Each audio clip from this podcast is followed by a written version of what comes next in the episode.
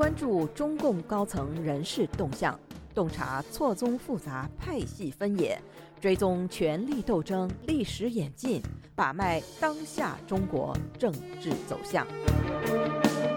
请收听《夜话中南海》。听众朋友们好，欢迎收听美国自由亚洲电台《夜话中南海》节目，我是节目的播讲人和撰稿人高鑫。我们今天所要播讲文章的题目是“三个总理候选人谁的可能性最大”。在我们本专栏过去的相关文章里，已经几次向读者和听众们介绍了从江泽民向胡锦涛交班的十六大到习近平主持的十九大为止，八下或者说八不留的规则从未打破。但是，我们过去文章中所说的十九大上仍然没有打破八下或者说八不留的规则。仅仅是指政治局的换届，事实上，政府人员的换届则已经出现了七下九上的先例。那就是时年六十七岁的李元朝，在十九大人事筹备过程中就已经被内定把国家副主席职务交给时年六十九岁的王岐山。所以，既然十九大上已经对所谓的七上八下的年龄规则有了灵活掌握，那么二十大上的年龄规则为什么就不会出现新的变化呢？更何况，习近平在二十大上连任的事实本身，不但是打破了党的总书记只能连任两个整届的惯例，其个人年龄同时也已经打破了七上八下潜规则的前提下，另外在二十届中央政治局，特别是他的常委会里安排个把破八者为他习近平陪跑一届，也不足为怪。而如果出现破八者的话，为什么可能是王毅的政治局委员的新任，而不是韩正的政治局常委的连任呢？我们自由亚洲本月十日刊登了标题为《中共二十大在即，国务院总理人选恐破惯例》的报道文章，引述了台湾中央社记者从北京发出的一篇报道分析说，汪洋担任总理的呼声最高，胡春华次之，韩正或许有机会。报道认为，这三个人要当选总理，都需要不同程度打破中共的某些惯例。汪洋虽然曾担任过国务院副总理，但不是现任副总理，不符合总理从副总理中选任的惯例。韩正现年六十八岁，如果当选总理，就打破了七上八下的惯例。胡春华如果接任，则需要跨过现任总理李克强之下的多名政治局常委的序列，也属于打破惯例。而韩正除了年龄的劣势之外，具有第一副总理的优势，其他方面也符合党内惯例。如果习近平能打破惯例，还是有可能升任总理。但是，相比于汪洋，所谓韩正的年龄上的劣势，不过就一岁而已。也许有人还记得五年多前中共筹备十九大期间，在已确信李克强虽然身体健康状况不是很好，但仍然还会连任新一届国务院总理的前提下，时任副总理汪洋入常的呼声最高。因为按照他的地方和中央的行政工作资历，入常后接替当时的张高丽的国务院常务副总理职务最为合适。汪洋的个人简历显示，曾经担任过共青团安徽省委负责人的他，除了在家乡安徽的地方党政领导工作经历，从1999年调任国家纪委副主任至今，先后担任过国务院常务副总理和国务院副总理。除了中途调任地方封疆大吏的时间，有将近十二年的时间是在国务院系统里独当一面。没成想，习近平虽然在十九大上把另外一位团派大将李元朝逼退的同时，确实安排了汪洋入场，但却要让他去分管他过去全部工作经历中从未涉足过的政协事务。而共青团上海市委书记出身的时任上海市委书记韩正，到进入十九届中央政治局常委会为止，从来没有过半天的国务院副职，哪怕是国务院部委负责人的任职经历，一步晋升至国务院常务副总理。一切都要从头学起。虽然韩正也曾经担任过上海市政府的下属厅局职务，也担任过上海市长这一行政职务，但是与汪洋的地方工作经历加上国务院工作经历相比，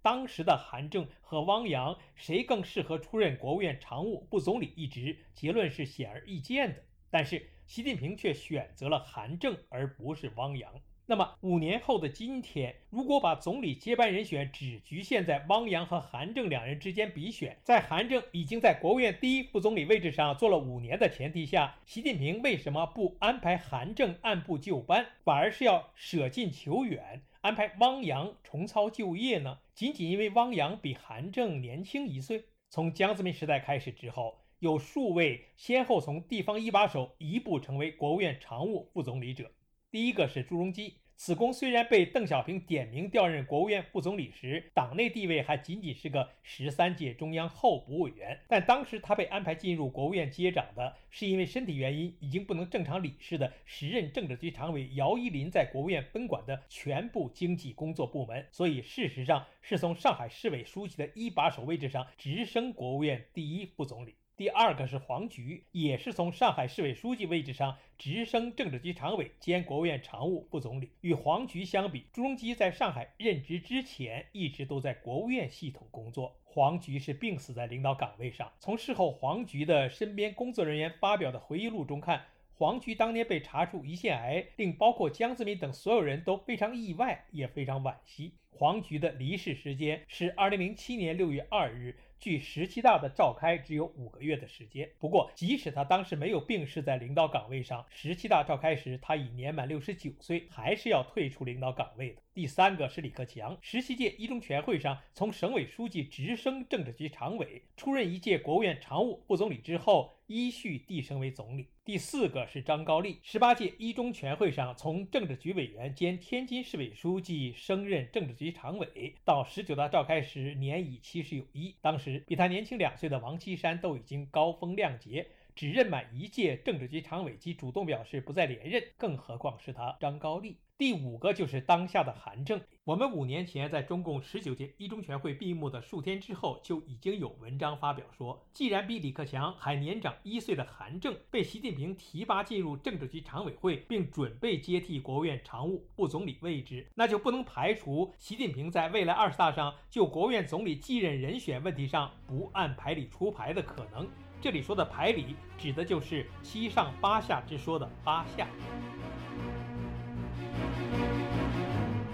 您现在收听的是自由亚洲电台夜话中南海栏目，高鑫主持播讲。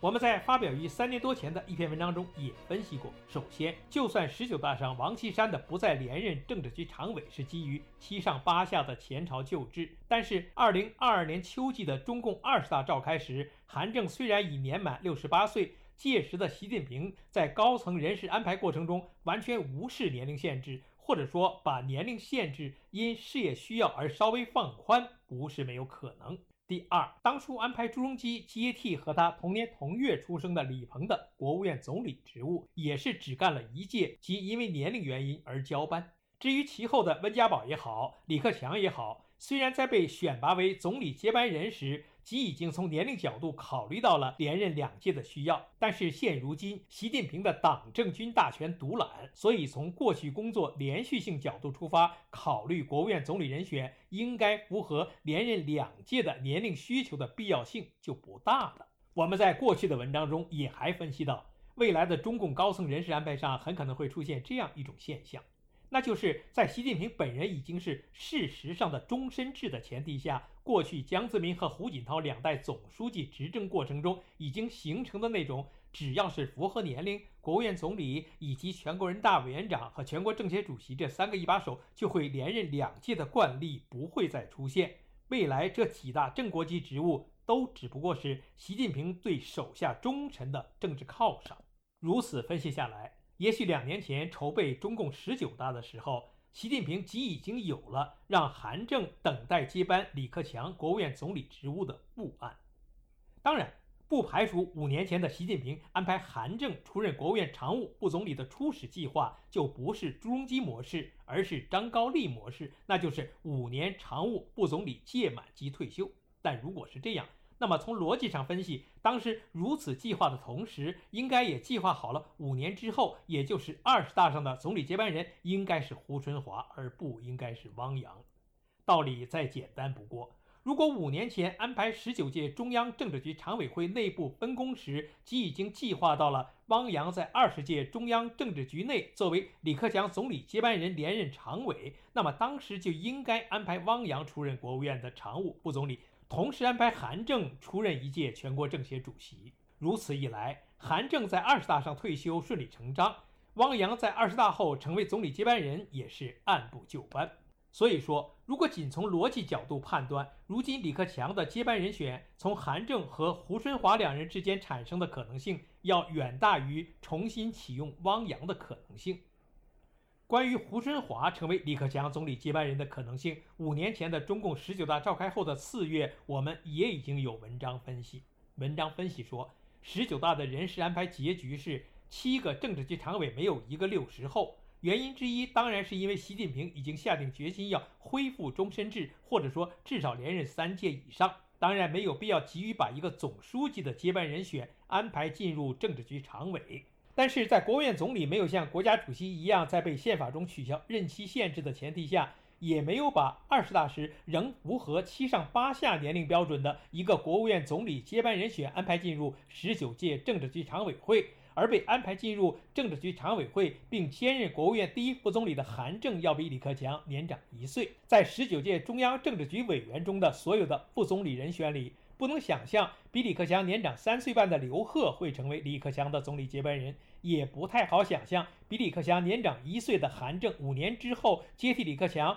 然后在总理的位置上一干两届十年，一直到他七十九岁。而比刘鹤年轻十一岁、比李克强年轻八岁的胡春华，只要能够进入国务院，而且不会是接替刘延东的分管事项，那么五年后的二十大上被习近平考察通过接替李克强的可能性绝对存在。合理的解释只能是沿袭当年的温家宝模式，安排一个只是十九届中央政治局委员里的国务院副总理，在二十大上晋升常委，继而在次年三月的十四届全国人大上接棒李克强。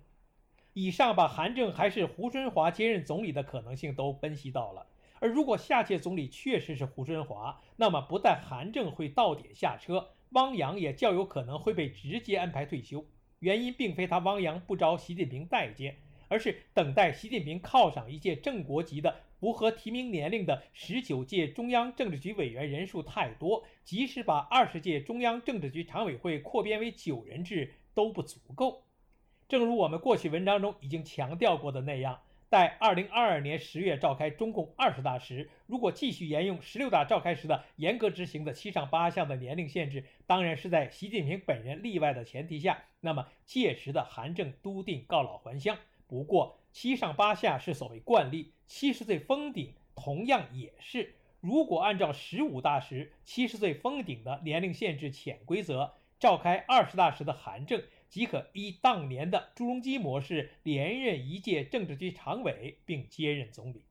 假如韩正最终成为李克强接班人的话，胡春华入常并接替国务院常务副总理职务也并非唯一可能。其他可能包括不被安排入常，同时也不再连任政治局委员，只是在连任中央委员的前提下，等待明年三月出任一届全国人大副委员长。也包括虽然如愿入常，但离开国务院系统，比如担任全国政协主席职务。再退一步分析，即使习近平在二十大上果真是安排了汪洋重返国务院，那么此后的胡春华进入政治局常委之后，出任国务院常务副总理的可能性，还不如晋升政治局常委之后改换跑道的可能性大。如果依照所谓的朱镕基模式安排韩正，即从上海市委书记到国务院常务副总理，然后担任一届国务院总理，那么未来韩正担任总理期间的那位常务副总理，如果不是胡春华的话，李强等现任十九届政治局委员中产生一个的可能性不是没有，但也不排除另外一种可能，那就是像当年的十七大一样，从现任的。普通的十九届中央委员里选出一个，直接进入二十届中央政治局常委会，并准备接替国务院常务副总理，比如何立峰。即使韩正直接退休，下届国务院总理果然花落胡春华，二十届中央政治局常委会里也不排除把个把人是从十九届普通中央委员里直升的可能，比如张国清。听众朋友们好，我们今天的夜话中南海节目就播讲到这里。我是节目的播讲人和撰稿人高希，谢谢各位收听，我们下次节目再会。